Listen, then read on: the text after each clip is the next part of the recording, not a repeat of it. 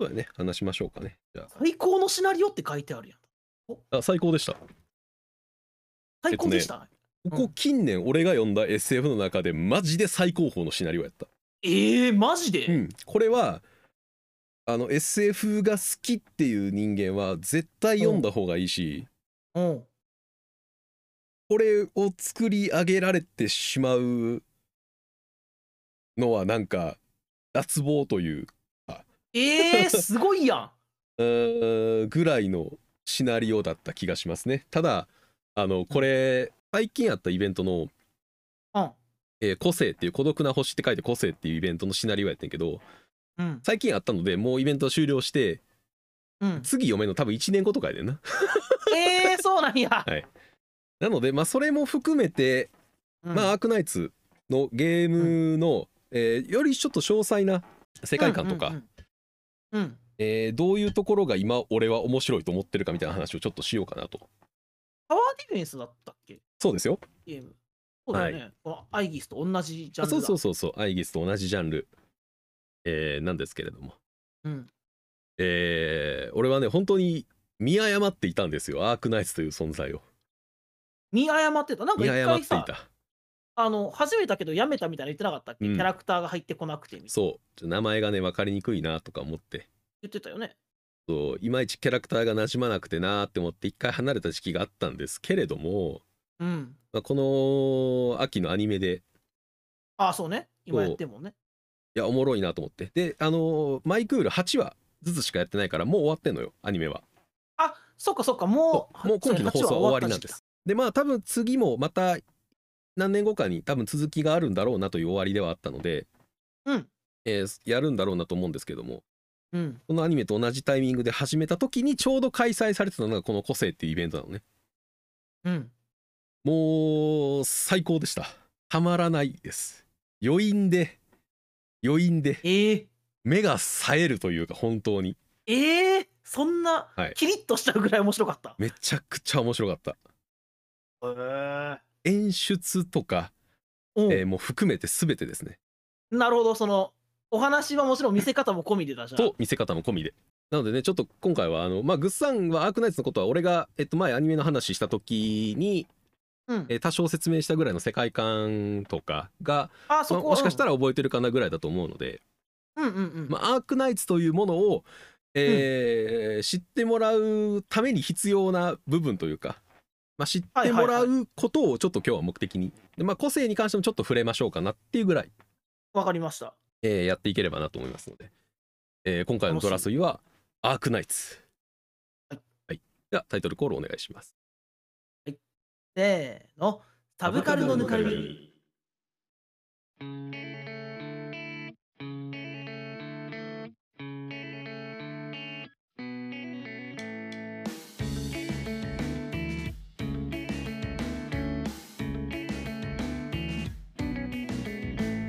第153回アークナイツ。個性科学の倫理と夢のお話。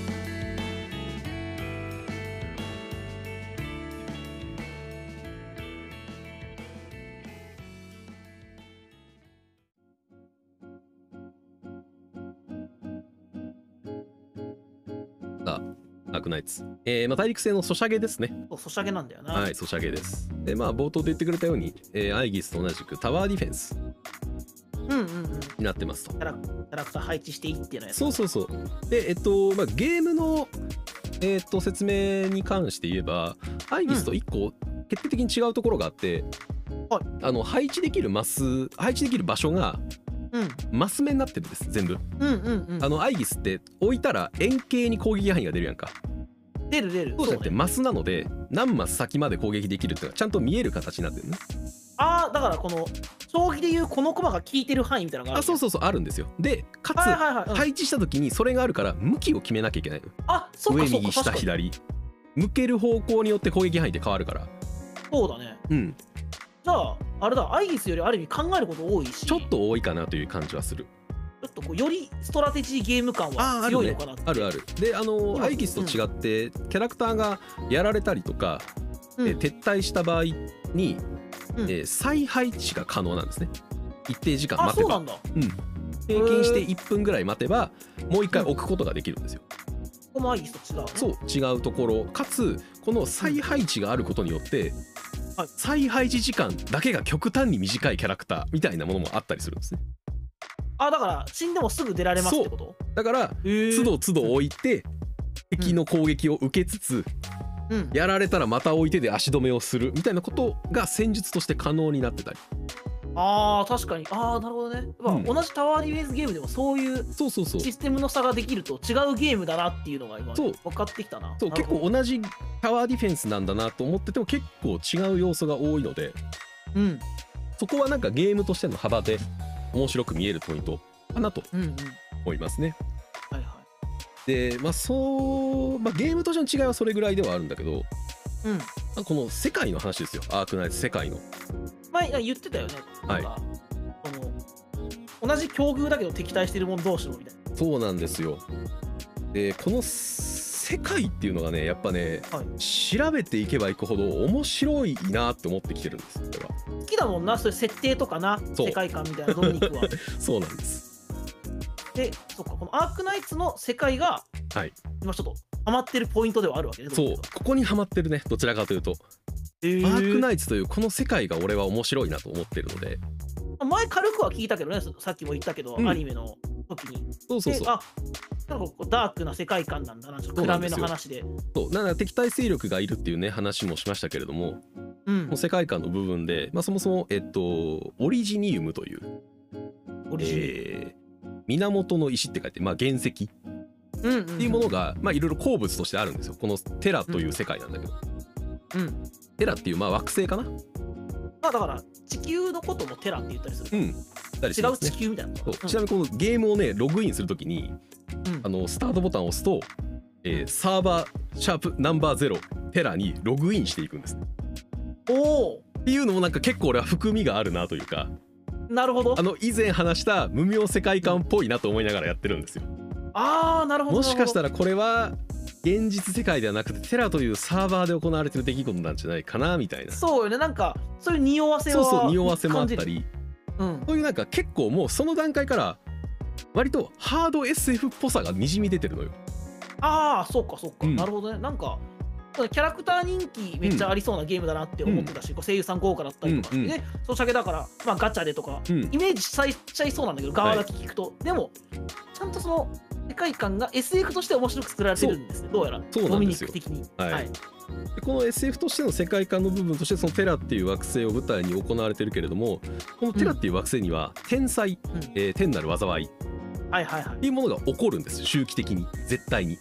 うんうん。でこれはどんなことが起こるかっていうとうん。普通に隕石とか降ってくるし えっと雷が、えー恐ろしいほど降り注ぐ、えー超巨大な竜巻とかが起こったりするので、うん。この天災が起こるとうん。都市が丸ごと破壊されるんですね。もうそんなレベルの災害だ、はい。国一つが滅びるんですよ。だからこのテラという世界ではうん。都市を定住させておくことはできなくてああそうだよね。天才余計なあかんもんそう。だからこの世界は移動都市になってるんですね。へえなるほどね。全てが戦艦とかあの、うんまあ、走行できるような状態になっていたりもしくはその戦走行できるもの同士がくっついて大きな都市になってたり。イメージすらガルガンティアみたいな。あそうそうそう。ものになっていて うん。そう一つの大きな集合体として天災が発生したらそれを避けていって、はいはいはい。えー活動していく。だからあの、うん。都市は決まった場所にしかなくて、ん。えっとそれ以外の場所は全部荒野っていう世界なのね。おー。ここ以外はもう人が住めないんですよね。基本的にもう。そうかそうか。そうで天災が起こった後そこに、さっき言ったオリジニウム。はいはい。原石が残されるの。よ大きな結晶とかが。うん。でこの結晶とかをエネルギー源として活用することで移動都市のエンジンとか、はいはいはい。えーアーツって言われるちょっと魔法みたいな、えー物理法則をちょっと無視した、えーうん。ことが可能、えーことをより可能よりこう強力にすることができる、うん。えーものの原料になったりするんだけどはいはい。このうん。オリジニウムに、うん。えーの粉末とかうん。えーにを吸い込んだりするとおう。鉱石病、えー鉱石。あの石石の鉱石ね。あわかるよ。穴辺の鉱石。鉱石病っていうものにかかってしまって、うん。えー体の中にそのオリジニウムが混じることになるんですね。うんうんうんうん。うん。でそうなると、えー100%死に至るんです。あ死ぬんや。そして100%死に至ってうん。死んだ人間がどうなるかっていうとうん。オリジニウムの結晶になるんです。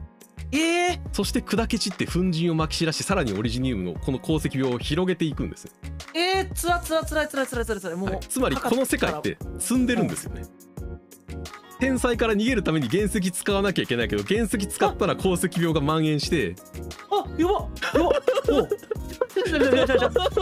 今やっと整理できたわ。わかりました？そう原因うん。鉱石オリジニウムを生むものから逃げなきゃ死ぬんだけど逃げるためにそのオリジニウムを使わなきゃいけなくて使ったら感染が広がってオリジニウムを新たに生み出してでもそれはエネルギー源としてインフラになってるから使わざるを得ないものでっていう。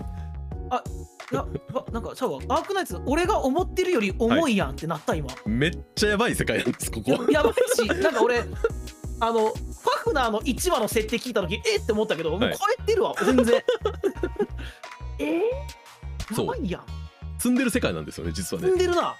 えど どうどう話が進んでいくのっていうのを聞きたいような聞きたくないようななんやけどもおおもお腹痛くなりそう。でこの世界の中でうん。やっぱりそのか鉱石病にかかった感染者たちは差別されていてうんそうですよね。排斥されていくと。ただそこにロドスという製薬会社がうん。その鉱石病の研究を行っているドクターこれがプレイヤーですねあーはいはいはいはい、はいを、えー研究部門トップとして製薬会社、うんロドロドスという製薬会社を立ち上げてさまざまな感染者に、えーこの感染の進行を遅延させるための薬を提供したりしてるんです。ああなるほどね根治はできてないんです。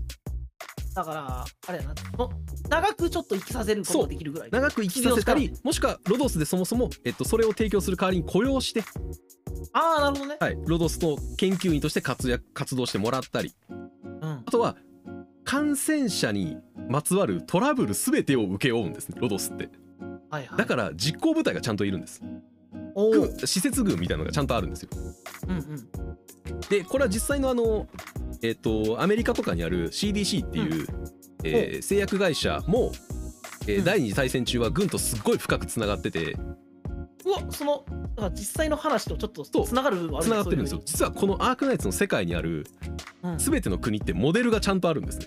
うんえーすごい。そこうわ面白いな。し面白いでしょ。う今その積んでる世界についてはすごいファンタジーというか、うんうんうん。あその今俺たちが住んでる世界とかけ離れてるわって思ったけどそこにもうモデルとなる国を置くとどうなるかっていうのはそうなんです。国ごとの色が出てくるわな。出てくるんですよ。クルビアっていう都市は完全にアメリカモチーフだし、なるほど、うん。えー世界の剣と盾であるべきっていう主張を掲げてる国だしあウルサス帝国っていうのは北方にあり広大な領土を持つけれども過酷な環境で、あうん。えーっていう部分とかもう明らかにあのはい。広大な帝国がありますよね。はいはいはいわかりますわかります。わ、はい。かりますよ。とか、はいえー歴史のある国だけれども腐敗が蔓延していてみたいな部分もあったりあ極東はちなみにうん。ウルサス帝国に一回勝ってるからウルサス帝国も国力が落ちててっていう第一次世界大戦後ぐらいの 世界情勢感がすごいあるんですね。その歴史知ってるとうん。ちょっとニヤッとできるポイントがあモチーフもうこれやなっていうのが分かるぐらいにはあの分かりやすく作られてはいる。えでこの中でその活躍するロドスも実は現実世界にモチーフがあるんですよね。え？これ。ロドスっていうとみんなわかんないかもしれないけどあのロドスが拠点としてる移動都市というか、うん。えー拠点とするその走行する車両があるんだけど、うん。これがロドスアイランドって言われるものなんですね。はいはい。これはロ、ロドス島つまりロードス島のことなんです。ロードス島戦記のロードス島？はい、でロードス島って実際にあんのよ。え あそうなんだ。知らない人もいるけどあの地中海の方にあるんです。イタリアの近くにね。知らんかった。俺ファンタジーのものやと思ってたロードス違うんですね。ロドス島っていうものはちゃんとあってここはうん。うん何かというとこの昔マルタ騎士団っていうのがえーまあもともとロドス騎士団って言われてた人たちが拠点のしてた場所なんだけどうん。このロドス騎士団っていうのはうん。医療騎士団なんですねはい。医療に従事する騎士団で現在もうん。マルタ騎士団として存在してます。へえ領土のなき国家として唯一認定されてる組織です。えかっこよ、はい。それはほんまの話？ほんまの話。うわーすげえ。領土なきき、えー国家として認定されててこの前も去年かな？日本人で唯一、あ100年ぶりぐらいに人あの騎士に除任された方がいらっしゃいましたね。えめその人もすごいしすごいですね。そのお話がちょっと面白すぎる。現実の方のお話も面白すぎる。な 面白い。だから現実とこんだけ面白い話がモデルになってる話なのよ。ああじゃあアークナイツも面白い面白い。よですよね。そうでずっと思ってるよ。そのだ製薬会社がうん。感染者を、うん。だ仲間はみんな感染者なわけでしょ。基本は感染者だし感染しない人ももちろんいる。ああそうなんだ、うん。他の組織から出向してきてくれる人もいるし、うんうんうん。えっと、感染してないけれどもロドスにちゃんただ単に雇用されて雇用関係を結んでてっていう人もいるなるほどね。うん。でもこ感染者ごとにいろんな人生エピソードがあって、うん。みんな重い経験してきてるはずやからありますね。その一個一個がまた面白かったりとかそれ聞いて好きなキャラできたりしそうだなって。そうなんですよね。もちろんキャラクターのプロファイルてかプロフィールがちゃんとあるんですけれどうん。えっと全員にちゃんと現在のうん。進行状態とかもちゃんと書かれてるんですよ。おおそこまで決まってんねや。ロドスの医療部門がチェックした結果作成されたプロフィールっていう体なのでおお全員のその身長体重血液型、えーうん。種族、今の鉱石病の進行状況。過去にどういう経歴があったと申請されてるっていう話が書かれてたりする。んです月並みな言葉だけどめちゃくちゃ作り込まれてますね世界から。そうなんよ設定からその出てくるプロフィールから。で全くのファンタジーだけじゃない現実の要素が入ってきて、うん一つのコンテンツにまとまってる感じとかなんか気合い入れて作られてる感すごいなって今。そう。なんかこれはね本当にちょっと俺も侮っていたというか見誤っていたんですよだから。そうだよね。もっと早くしてそうだもんドミニク。こんなゲームが俺これこの要素を先に説明されてたらもうマジで初日からやってたわって思いながら。思うぐらいには俺好みやなって感じがねうんうんうん。するんですよね。するよな。このただ硬派なオタクが好きそうというか。そうですね。本当に硬派な人が硬派なハード SF が好きな人も結構多いと思う。キャラクターが好きとか、そのタワーディフェンスが好きって人もいると思うけどうんうんうん。そっちの部分で惹かれてやってる人も多いんじゃないかなと思います。もう面白いもんな聞いてて。それは面白いわって感じするわ。まあねその、まあ、メインストーリーが第1章から、まあ、第12章まであるんだけど、うん。第1章から第8章までが、えーまあ、アニメで今やってたりする。ロドスと同じ感染者だけの組織で、えー人間で構成されたレウニオンっていう組織レウニオンムーブメントっていう組織が非感染者からの弾圧っていうものに武力闘争を起こしたところにロドスが介入していったっていうところが描かれてる。さそこのバトルがもう面白そうだもんな、うん。お互い同じ体同士なのに戦わなければならない宿命みたいなさこうなんやろな。俺は仮面ライダーとかでう なんかあの 経験した悲しさ切なさみたいなのもそこにあるしさ、うん、で結局だから感染してる段階で絶対全員死ぬので、そうやねんな。そう、はい。あれ？何のための戦いやねんっていう。ただ憂さを晴らすしかないんですよね。ここてか逆にそれしかできないんですよ。ちなみにゲームとしてロドスっていうのは、まあ、世界観の設定するロドスっていうのはすごく安価で、うん。あの鉱石病のその進行を遅らせる薬っていうのを提供してるんですね。へえうん、なっていうのも、うん。あのこの世界本当に腐りきってるのであの 鉱石病患者に「これはよく効く薬ですよ」って売りつけるような悪徳企業も山ほど存在してるんですね。まああるだろうな。そうさらにどんどん貧しい生活になっていって一生抜け出せなくなるみたいな層も山ほどいるんですよ。重てえな。だからロドスはそこに無料無償で提供してたり場を提供してたりする中で、うん。えーもちろん資金がないから。ああそうね。そう資金は確保しなきゃいけないし営利目的ではもちろん企業だから営利を優先しなきゃいけないっていうのもあってうん。この世界には危機契約っていうものがあるんですね、一軒家はい、危機契約という、えー仕組みがあってうん。所属不問人種不問善悪不問、お。う求めるのはただ実力のみ。全てはより多くの命を救うためにっていう契約があるんですよ。はいはいはいはい。だから1人を殺しても100人が生き延びるならそれで OK っていう危機契約っていうものが存在してて。なるほどね。うん、それにロドスは人員を出向してたりするっていうのがゲームのシステムとしてあるんですね。ああそう機器契約。つまりどういう機器えーうん。孤立無縁で支援を受けられない。つまりこれはゲーム的にはコストが回復しないとか。おおなるほど、ははいい、はいはい。孤軍奮闘しなければいけない、えー前線に、えー注力してもらう必要がある。つまりこれは、えー、と遠距離型のこキャラクターを出せないとかなるほど。さっき今のお話がゲームのシステムにになってるんです。組み込まれて、あ好きなやつやんみんなが。このお話とゲームのシステムうまいこと噛み合うの好きなやつやん。そうなんですよ。だからよりこの機器の度合いが高いものに関してはゲーム的に美味しい報酬が出てくるんですね、ああそうだよね、はい。っていうのがそのフレーバーにちゃんと合致した上でコンテンツとして展開されてたりとか。へえ面白い要素があったりするんですよ面白そうだもん。やってみたいなってもう思ってるもんな。触ってみたいもん。すでにちょっともう。いいですね。やっぱりこれがやっぱなかなか本当にまあシステムとかその世界観の深みもあるのに加えてうん。ストーリーですねやっぱね。うんうん、うん。基本的には本当にサウンドノベルです。あそうだよね。はい。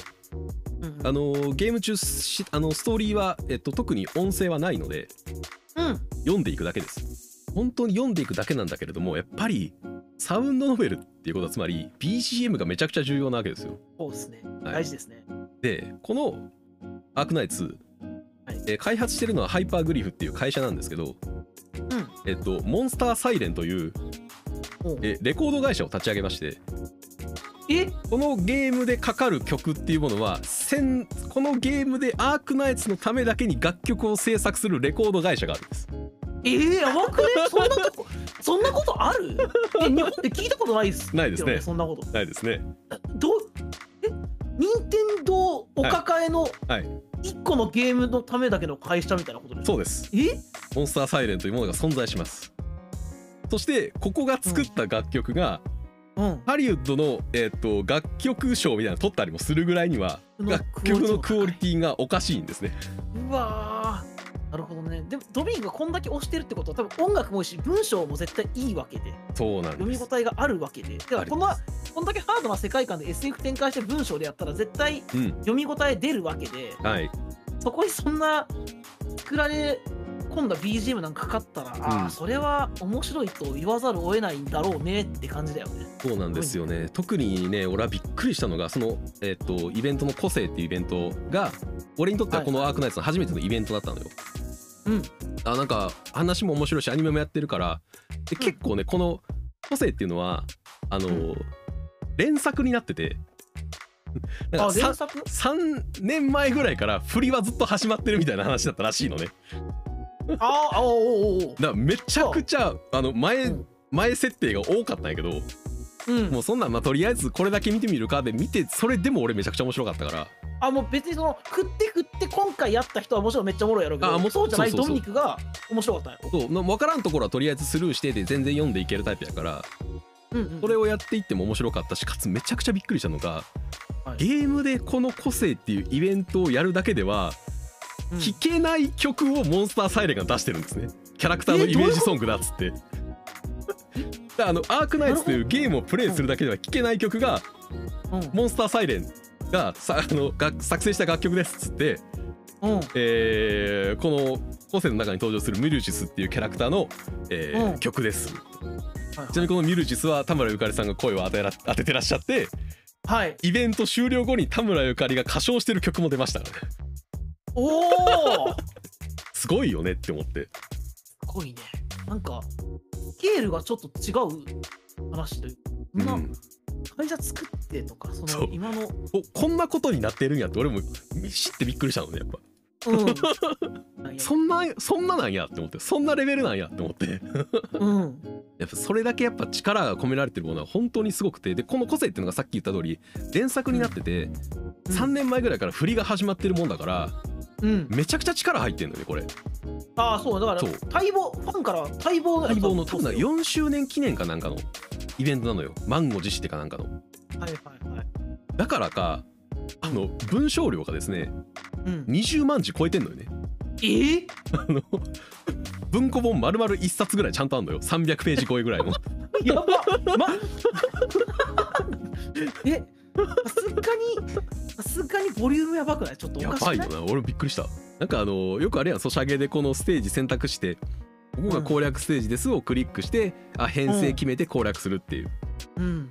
このゲームねあのこのイベントねうん。その攻略ステージですを選択した時に1回ストーリー入ってうん。で編成終わって攻略しますを押してからスタートあの物語があってもう一回あるねそこで。攻略終わったら終わった後にまた話あんねんな。そそれがそれぞれ相当な量あるんで。あそうそれぞれ相当な量だもん相当な量あるんで。すそれがだから10ステージぐらいあるんで。ああそうか今ので終わりじゃない。終わりじゃないですよもちろん。んおお10ステージ難難易度をどんどん上げていって上げていってうん。最後の大落ちでもちろんやっぱゲームとしてのステージが面白いプラスそのお話が面白いっていうところになるんですよね。やっぱこれ実はね中国にはうん。今ねハード SF ブームが来てるんですよね。へえまあちょっと前前なんですけどあの三体っていう小説がねあ知ってるぞ。出たんですよ。すごい SF ファンの中では、最高傑作だと言われるレベルの。と言われてる。ちょっとなんかそれこそなんかお俺の知ってる SF よりかなり難しいんだろうなってイメージはある。もう本当にいわゆるサイエンス的な本当にあの SF なのよ。そう。あの書いてる人もそもそも電力せ、えー、と施設のエンジニアの人やから、ああもうちゃんと科学に精通したあそう人が書いてるわけね。そうそう。精通してる人なんですね。だからそもそも三体ってのもニュートン力学の三体問題から来てたりするしそれももう分からへんし 初めて聞いたし。この三体問題っていうのを利用してなんかラグランジュポイントってのができてるんですよみたいな話とか。なんかラグランジュポイントは聞いたことあるけど何か分かってないしなるほどね 難しい。難しいでしょ？うん。でも本当にそれぐらいの情報量のイベントだったんです、ああもうその今回アークナイトの個性もそう。それぐらいハード。並べていいぐらいの。並べるぐらいのハードでした。えー、すごいね。びっくりしたんですよね SF に詳しくない俺でも、そのはい。3体のタイトルは知ってるしどれだけその、結構コア向けの話やったってうん。聞いてるから、評判として。でもすごい話題になっててみたいな。そう。聞いてってそれと並べるぐらいのうん。SF を一ソシャゲがやってるんや。やったんですよね。俺はほんまにこれはすごいと思って。なのであの情報量を極限にまでそぎ落とした個性の話を今からしていく 分かった、これねあの個性の話をするだけでもうん。えっとね4ラインぐらいの話が同時に動いていくんですよね。ああはいはいはいはい。だからそれぞれがでそれぞれ絡み合ってるはいるんですけどうんうん。その絡み合い方も面白いんやけどまあとりあえず軸となる一本の話をとりあえずしますよって話。わかりました。になるんですけどこのアークナイツのえーっと一つの都市の中にクルビアっていう都市があってでアメリカメイン。そうそうアメリカカモチーフになっててここは国防軍があったりとか、えそうね。ートリマウンツっていう、まあ、科学都市があったりとかする中で、うん。えー結構これから専門用語が多くなるから、まあ、聞き逃したら言うてね、情報量も多いし、はい、はい、えー、LINE 生命という、生命。はい、ある、えー科学企業が、えー起こるんですね。はいはいはい、うん。でここはえーっとまあ、いろんな、えーエネルギー科とか生態研究科とかいろんな科がある中で、えーうん。そこを統括する人がクリステン・ライトという人なんですけれどもこのクリステン・ライトライトっていうのが名字なんですけど、ああそう。はい。このクリステン・ライトっていう人は女性なんですけどね、その昔幼い頃に両親も科学者だったんだけれどもうん。このライト夫婦っていうのはこのクルビアの中でも、えーアークナイツのこのテラの世界の中でもすごく有名な人物なんですよ。ほうほうほうほう。なぜかというとまだテラの中で誰にも到達したことがない最高高度に到達した人だから空を目指した人なんですね。ライトという名前の人たちが。ライト兄弟。だ。はい。ライト夫妻が今回はね、なるほど。このテラの世界の中でではもう小ネタじゃないけどそのライトにしてある名前は。ライト夫婦が、えー、6500メートルぐらいを目指していったんですよ。ちなみに今、うん。この地球ではエベレストが8000メートル超えてるんでおお。そもそもそれより明らかに2000メートル以上低いんですよね。この世界。そうだよね。テラの中では、うん。その 6500m を高高より高高度を目指して研究をしていって。でもあのすごいバッシングがあったのよ。この科学。このライト夫妻が目指したものに関しては。なんでやろう。言ってしまえば空を高く飛ぶ必要なんてないのよテラにおいて。そう。飛行機もないし、ああそうか。はい、基本的にはほとんどそんな高高度を飛ぶ必要がある飛行機なんてないしどんだけ飛んだところで天才のは天才雲っていうものが存在して、え雲から来んのね、それはでも危険だもんねそんな。はい、ものがある。うん近くにいたら。そう。うん。けれどもえー未知なるもの、はい。まだ誰も切り開いたことがないものにうん。挑む必要があると言ってライトライト夫婦はそこに挑んでいっていいやんなんか科学者の鏡みたいな感じだ、めっちゃいい。でその最中ですよ、はい。6500えー、じゃあ7000メートル手前かな？6900メートル台とか。うん。に到達した時にうん。そこで爆発するんですね。機体全てが。それをクリステンは目撃するわけですよ。もちろん。地上から。両親が死んだと。それもう見てるんや、はい。そしてどんどん科学が進んでいくにつれてこのテラの世界っていうのはうん。組閣層と言われる捕獲層。ある層が7000メートル付近にあるんですね。だからオゾン層的なことやろ、ここはそう。おう物理的な何者かの侵入を全て拒んでいるかのような層になってるえ何なんかだからさっきの世界の話にもう一個加わってきたんやけど、はい。面白そうな要素が。はいはい、はい、そしてうん。クリステンは、えーまもうももちろん両親が、えー科学者であったこともありクリステン自身にもすごく科学の才能があったのではい。いろんな技術いろんな科学を極めていく中で、はい。ある分かっていくんですよね。このテラの大地から見た星の動きっていうのは、はい。観測ができないんです。え？不規則すぎてとえ？はい。あの正しい情報にならないんです。え組閣層があるからってこと？して見てるからってことと多分おそらくこれが組閣層が光を歪めてこちらに届けてきてると。なるほど。屈折してるんだとそこで。うんうんうんだから正しい光あのこういう風に動いていくんだったら絶対こうなるだろうの予測が立てられないんですよ。テラの星空に関しては。現実の星空は分かるな、うん。この軌道でとか分かるけどそうじゃないんだな。そうなんですよ。組閣層のせいでという仮説があるわけね多分そう。ね。だからクリステンはうん。大学時代に出会った友人たちと同じ科学の才がある人間を集めて、おう LINE 生命というはい。一大科学企業を立ち上げてはい。もちろん科学の、えー推移というか、うんうん。えー目指すべき理想を求めることをおのおのやってもらいつつ自分自身はやはり空を目指すということをそうだよね。はい信念にあ科学に身を捧げてきているわけなんですよね。こいつ主人公、はななんかもう一つのコンテンツの主人公やんも う。めっい、ちゃクリステンが主人公ですからこの話に関しては。うん。このど両親が死んだ動機もうん。あるし、その未知のものに対するさうん。その挑んでいくさ両親から受け継いでる感じもあるし、はい。もう面白い。ちょっと胸が熱くなる話やし。でこのクリステンが、えー統括しているこの LINE 生命で、まあ、もちろんそれぞれの、えー研究家もあって、うん。えーそれぞれに研究を進めていく過程で、まあ、ある事件が起こって、うん。まあ、それが割と非人道的というか、まあ、そこまで倫理観というものを考慮せずになんかそういうものがあった結果、LINE 生命が割とちょっとバッシングというか、まあまあそうだようん。ね、存続の危機に、あのーか課されることになるときにある一つの計画をクルビアの国防軍に渡すんです。おおはい。はいはい。この時クルビアと他の国があー、まあ、ちょっと緊張感が高まっていたっていうこともありはいはいはいはいで他の国は他の国で、うんえーっと割とその大陸間とまではいかず超長距離を、えー攻撃できるような兵器の、うん。えー実用ができるんじゃないかみたいな話が出てきてたりしてて。聞いたことある話やな あれのことだよなみたいな話。さすがに俺でも知ってるわみたいな。でそういうものがあった時に、うん。えーホライゾンアーク計画っていうものをね、えークリステンは打ち立ててうん。国防軍に提供するんですよ。えーこれは何かというと、えー高高高度に、うん。えーっとまあ、いわゆるレーザー標識みたいなものを打ち上げておいてうん。そこに地上からレーザーをは発射させてうん。その、えー空中に浮かんでいるもので照射位置を変えて、うん。えー敵対国だったりとか、えー敵対組織だったりにそうそうそう向か、えー向けて発射することができるような、えーものが作れれば、うん。えーこのクルビアの国力も国防軍としての発言力も上がるでしょうし、そうね。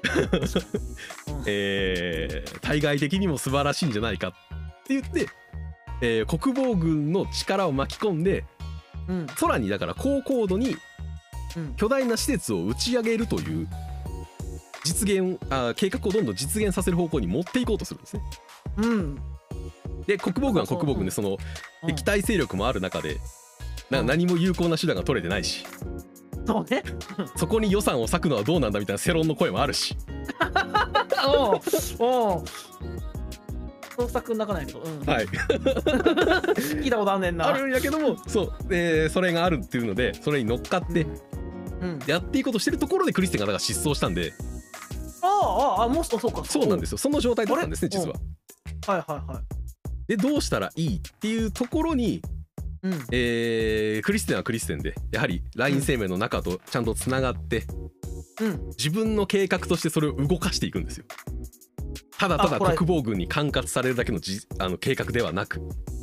はいはい。自分でね。そう。結局のところうん。空に、えー基地を打ち上げられるんだったらそれは自分が目的としてる空に近づくことにつながっていくから。そうだよね、うん。そうそれは真の目的だよね。そう。クリステンはそうだよ。そうなんですよ。その目的を果たすために、えーまあその大学時代、えー一緒に LINE 生命を立ち上げた人間とも敵対したりしながら、おおおおかつての仲間とも、はい。お前は何をしようとしてるんだと。そんな兵器を空に打ち上げるなんて、お前の理想は変わってしまったのかと言われながら。うん。お前は裏切ったのかみたいなことを言われながらですよ。うんクリステンは人の心がなくなったのかみたいなことを言われながら、うんでもいい重さです。はい。はい。それでもうん。ホライゾンアーク計画として地上から大量のエネルギーを照射して、うん。えー空にこの基地を打ち上げるえーことができて、うん。実際にでは、えーこの、うん。打ち上げることができたタイミングで国あここの前後ら辺で国防軍とかうん他の旧友たちは思うんですよ。この照準はどこに合わされる合わさせられるんだと。レーザーのやろ？だから、なお前おうどこや？それはどこに向けられるんだっていうことにで国防軍は国防軍でめちゃくちゃ焦ってるわけですよ。これを国自分たちに向けて合わせられたらそうやんなもうもう。クリステンに国が乗っ取られると。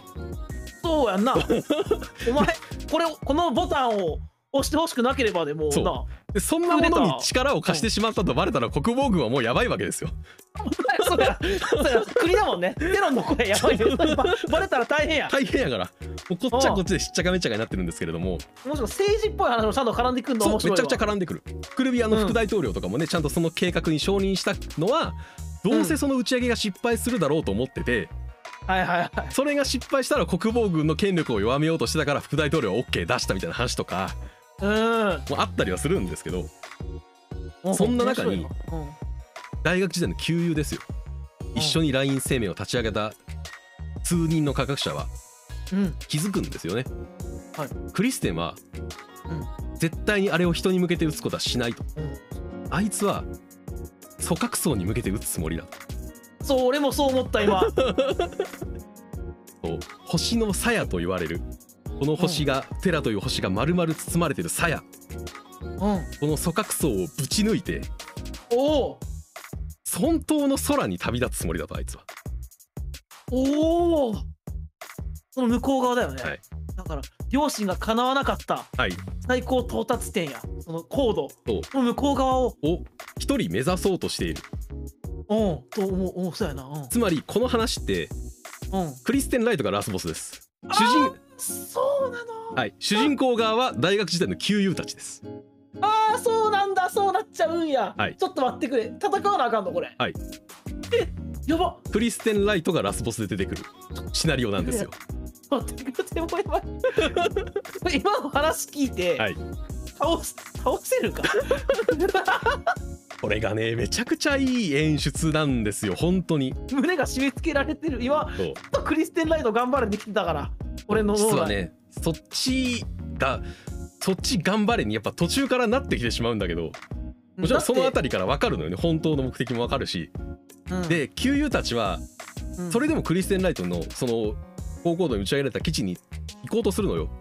なんでかっていうと、うんそれはただただ高高度を目指していくから組閣層がぶち抜かれた結果、うん。クリステンごと宇宙に出るしかなくなるのね。そうだよね。つまり、うん。死ぬしかないのよ。ああ。そうだ。そう。だからプレイヤーたち大学時代の旧友たちははい。クリステンが一人死ぬなんてあってはいけないっていう思いでだけでそこに行くしかなくなるんだよ。ただクリステンはうん。科学の粋とうん私たちを拒んでいる阻んでいるあの層をなくす。うん。その先にあるものを人々の目に知らすこと。うん。それを目的としてそこに臨んでいるんですね。うん。よくあるんですけどあのキャラ敵キャラクターが出た時に、うん。ここのキャラはどういう敵ですって証明障害が出てくるのよ。はいはい。例えば速く走る敵ですとかブロック効きませんとかあるんですけど、うんうん。このクリステンライトが登場する最終ステージ、うん。クリステンライトが登場した時に出てくる説明文、はい完璧に俺は覚えました。覚えた？覚えました。最高の文章だったから、うん。身勝手で裏切り者。求道者にして孤独に導く先駆者。おやすみ寺。って書かれてる。あーめっちゃいい。それは今の話読んでいってそれは。だからまあ俺多分この個性のちょっとしか聞いてないけどさ、うん。目冴えるわなって思った今。最高なんですよね。そうだから孤独な星っていうのはテラのことも指してもいるし、うんクリステンに裏切られたと感じてる旧友たちもそうだしただ一人先を行こうとしているクリステン自身も孤独な星なんですよね。全部にかかってくんねやこのタイトルがんですやられるな。やられるでしょ。やられちゃうな、うそう。そしてねクリステンがうん。なぜそこまで強硬手段に取ったかっていうのもちゃんと明かされるんですよね。うーん。っていうのもうん。さっき言った通りその地上から高出力のエネルギーを送らなきゃいけないうん。けど組閣層をぶち抜くためのエネルギーなんてテラにはないんですよね。そんなものが来たらやってるから。っていう。た確かに確かにな。やれてるんですよね。やれてるよな。自身のこの計画をどうやったら実現できるのかを探求している過程である存在と出会ってるんですね。うんある存在とは何だそれ。これはクリステンがうん。送った手紙の中にうん。神と形容されてるんですけれど、おう えーこの寺に残る、まあ、遺跡であるとかの地下奥深くに、うん。うんえーある、えー存在がありまして、はい。えートレバー・フリストンという、まあ、人名うん。なんですけれどもこれは監視者と呼ばれる存在でしてこの空間トレバー・フリストンが管轄するこの空間には何があるかというとはい。おびただしい量の石棺、石の棺が並べられていてそれとつながっているトレバー・フリストンと言われる丸い球体、球体ない。はい。うん。そしてこれは人号開始トレバー・フリストンだと自分は名乗りそこにたどり着いたクリステンと会話をするんですね。はいはいはい。そしてクリステンはその場所が何であるか分かるんですよ。そのおびただしい量並べられた石棺これは旧人類なんです。あーなるほど。はい。この旧人類を冷凍睡眠させるための施設だったんですねここは。はいはいはいはい。そしてトレバー・フリストンはただ、うん。彼らはもう肉体も朽ちてもう復活は望めなくなったことも分かっているけれどもうん。この休眠施設を統括して、えー存続させるための管理 AI なんです。だからもういなもうでもそうそのために作られてるからずっといるんやな。で、まあ当然の疑問ですけども、はい。どれだけ稼働してるのと。あそうね。それはそうだよね、はい。めっちゃ長いこと。どれだけですかっていう話をした時にうん。1万数千年って答えが返ってくるんですよ。おう。今数千年稼働する AI? つまりうん。このテラに生きる今の人類ってうん。全員等しくうん。獣の特性が入ってるんです。ああはいはいはい獣耳だ耳だったり、うん。えーロバの耳だったりとか、うん。えっとじ人間の耳と獣の耳の両方がついてるんですね。えー半十字みたいな感じ？そうそうそうそう、ただこの冷凍睡眠されてる者たちはホモ・サピエンスなんですよ、あ我々のいわゆるつ我々みたいな、だからでその時にクリステンはうん。自分が歩んできた歴史と、んテラが歩んできた歴史の何倍もうん。前にうん。文明が存在していて自分たちを凌駕するものを持っていてうん。そしてクリステンはここでクリストンから教えられるんですね。宇宙という概念を。知らないんだ。はい。そうだよな。組閣層に阻まれていけなかったし。そうその必要はないって言われてたから宇宙の存在を知らない。知らないんですよ。だからこそこのフリストンと、うん。えークリステンは話をして対話をしてうん。クリステンが望むもの。それにうん。クリストンは答えると言っておう。この冷凍催眠施設の電力すべてをクリステンに捧げて組閣層をうん。解き放つことに託すことになるんですね。うんそしてはい。このシナリオが一番最後までいった時、えーただ一人そのジェネレーター、えー組閣層を撃ち抜きうん。宇宙に旅立っていった基地に残るクリステンはうん。その基地内の施設の電源を一つずつ落としていきうん。クリストに託してもらった石棺を一機だけ置いておいてうん。もし冷凍睡眠をして冷凍睡眠をして、えーもしかしたら生きながらえるかもしれない。まあどうせ無理だろうけれどと思いながらそこに入る。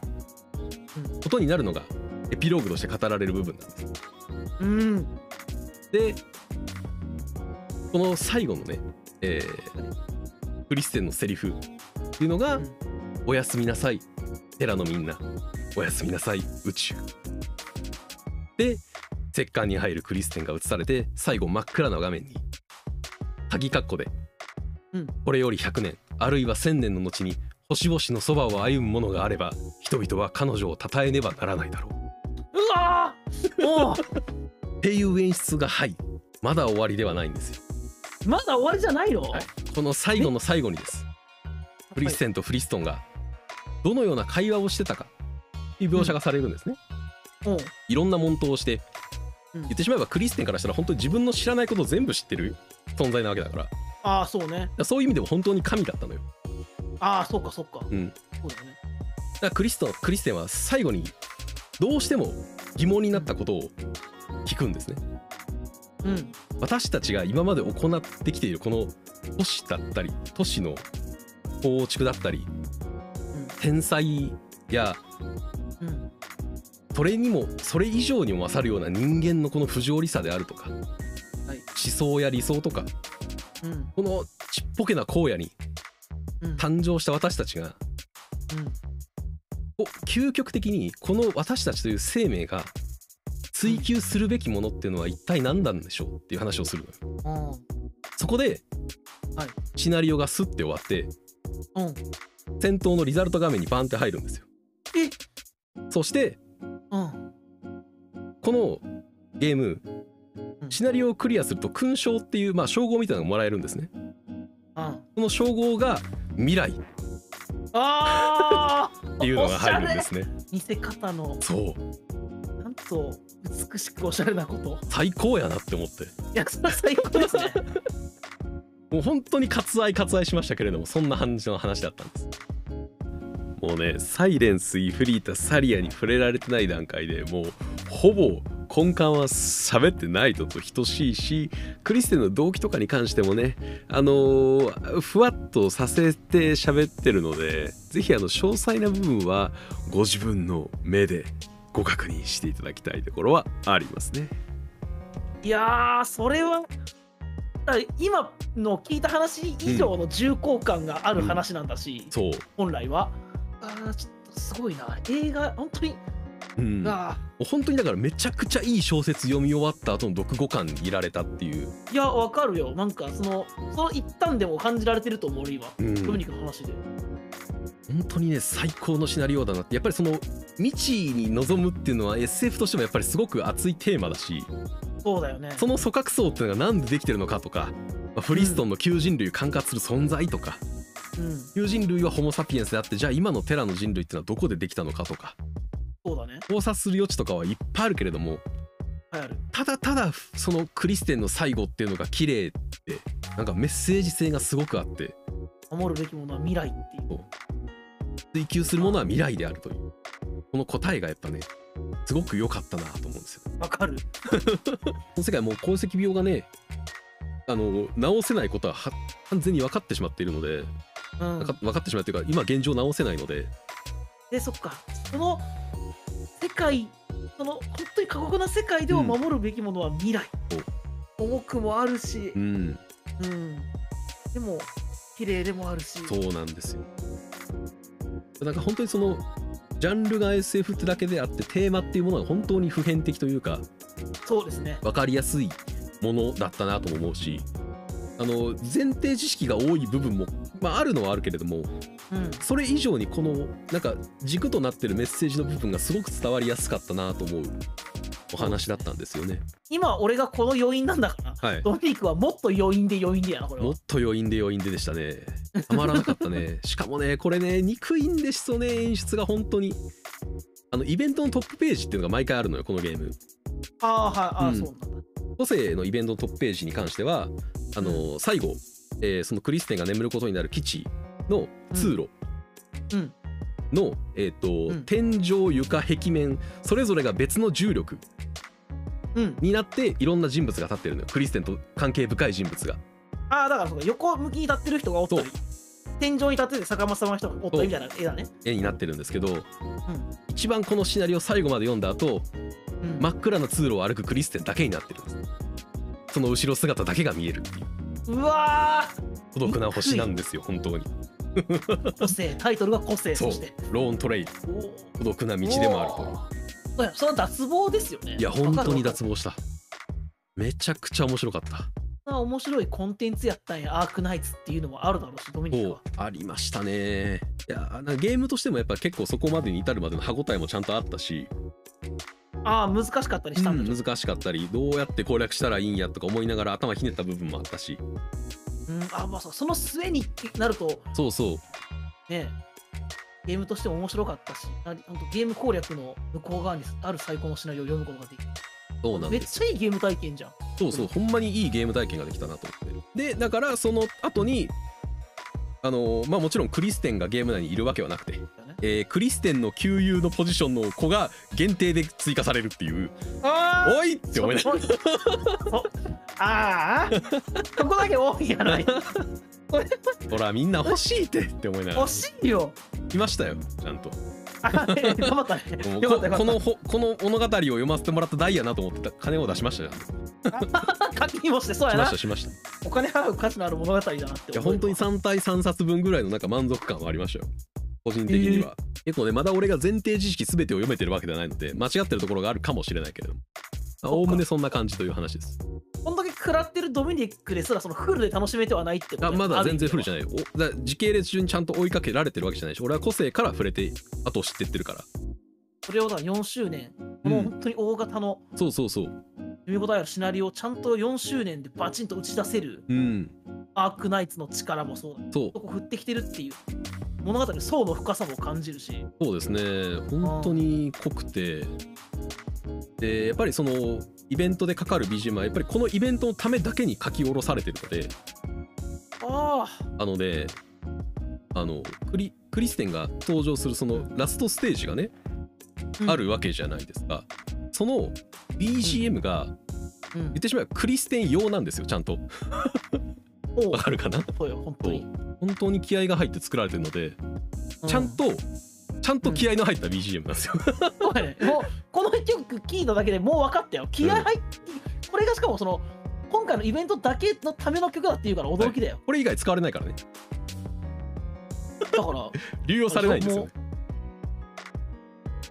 えー、うーわめっちゃいい。はい、そしてさっきの「We have a lift off」と同時にステージにクリステンが登場するんですよ、うわそれはやってるわ。やってるわって言っちゃったもう。ね。この荘厳かつ広がりのあり深い決意を表すようなこの BGM、いやそうね。うわボス戦の緊張感っていうのもあるしあーなんか本当にこの本当本当になんか映画 BGM っぽいよね。いやそうそう本当にそう、いん。インターステラーでかかってそうみたいやな全く同じこと思ったよインターステラーでかかりそうな感じ。いやーこれは。この曲でもう物語がちょっとわかるような。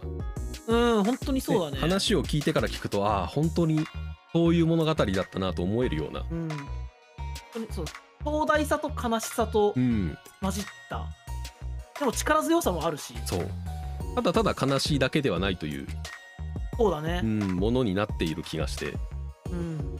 いやー楽曲も含めてこれはアークナイツというコンテンツを俺は、えー侮っていましたという。脱帽ですという話なんですよね。ねぜひね機会があったらねプレイを、えーそうですね。してみてもらったり、まあ、個性に関しては、うん。えーっと読むことが今できないのでまあちょっと先になるけど。そうですね。先になってしまうので何ともですけれど楽曲を聴いてみるだけでも。そうね、うん。これはだってこれクラスのというか、はい。こんな気合の入った曲がさっきの画面分というかめっちゃあるってことだから、ありますよ。アマゾンミュージックでめっちゃ聴けるんやろこれ。あ聞きます。よプライムミュージックなんでプライム入ったら聴けるんでね。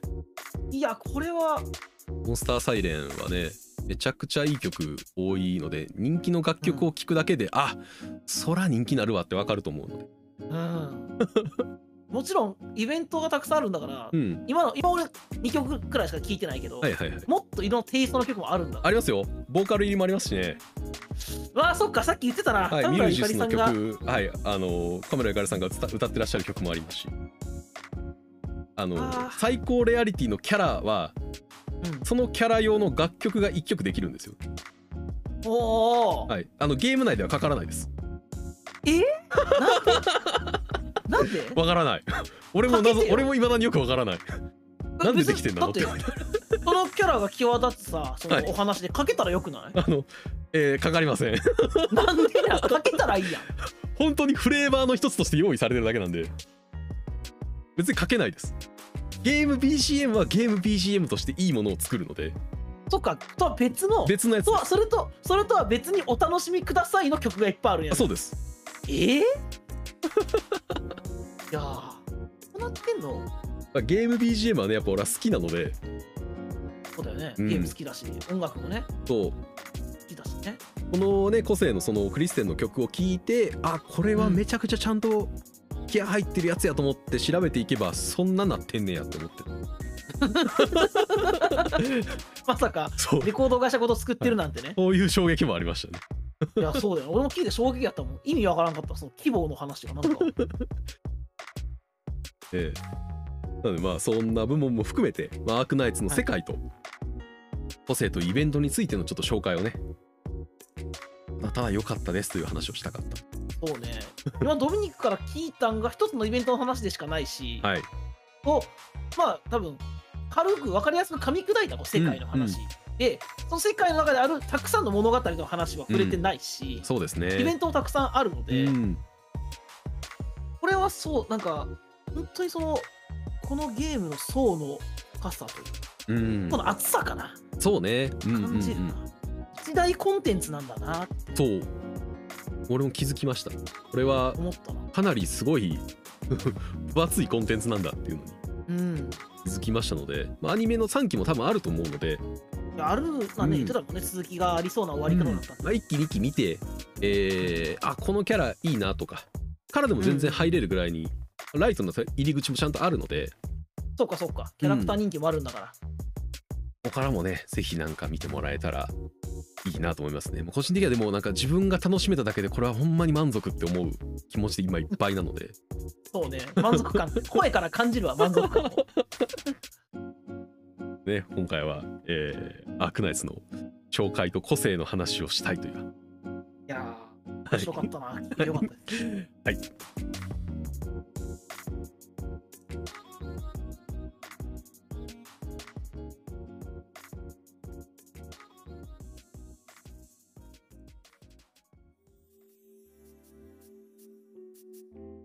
キャラから入れるっていうと思うな。安野清野いるからな、あそうですね。星熊もいるし星熊の曲もあるよ。マジか。星熊っていうか星熊が所属してる組織の曲かな。からもう入れるんだな、うん。わあすごい。音楽からも入れるし、うん。設定からも入れるしキャラからも入れるし、ね、入れる。で全入り口のそうそう。なんか全入り口ちゃんと作り込まれてるっていう感じ？どっから入ってもちゃんとめっちゃ深く潜っていける厚みがちゃんとあるので。そう。声優さんもえらい豪華だったしね。あそうね。めちゃくちゃ豪華ですよ。次はなんか池田秀一のキャラが追加されるっていう。池田秀一さんもいるんだ。池田秀一のキャラクターでうん。名前がうん。フリストン3です。えー、何それ？繋がってきてるやん。ロボットですね。うわー。はい世界って観いうのを聞くとこれからも面白くなってくる面白くなりそうやなってまだまだ。これは結構長い間楽しめそうだなと思ってるそうだな、うん。今あるアークナイツを楽しむだけでも相当うんうん。こう楽しい時間を過ごせるだろうしこれから追っていくともちろんそれはずっと続いていくので、うん。そんなコンテンツがあったなんて俺も知らなかったし、分かってなかったですなのでいい発見ができましたという、よかった。その発見したことが嬉しかった熱量ごと今日はいはい。聞けて、うん、これは楽しかったです。よかったよかった。それが伝わってるのは何よりですよ、というところで、えー本日もご視聴いただきありがとうございました。ありがとうございました。お疲れ様です。お疲れ様です